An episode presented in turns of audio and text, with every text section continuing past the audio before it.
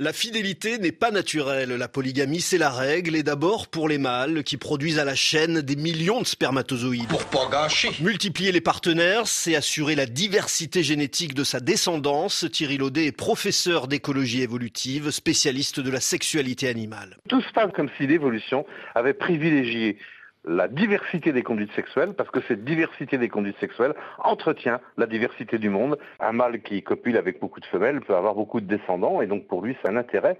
Euh, quant à la femelle, elle permet aussi, en, copulant avec beaucoup de, partenaires, de multiplier euh, la diversité de ses portées. Ah, voilà, la pomponnette, garce, salope.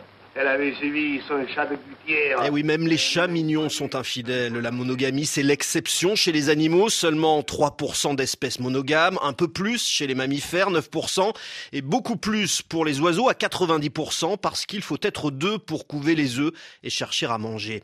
Une monogamie exclusive jusqu'à la mort pour de rares espèces, les inséparables, les cygnes.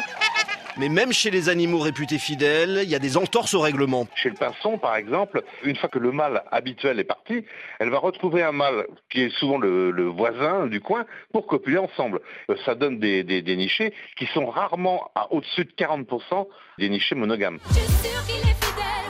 Et pour Thierry Laudet, la monogamie est bien souvent subie. Plus c'est difficile de rencontrer un autre partenaire, évidemment, plus les espèces ont tendance à bah, garder celui qu'ils ont. Hein. Et puis le deuxième critère de la monogamie, c'est le degré de jalousie des, des, deux individus. Le mâle surveille attentivement la femelle pour ne pas qu'elle puisse euh, engendrer des descendants qui ne seraient pas avec lui. Et dans les deux cas, il y a toujours de la tricherie.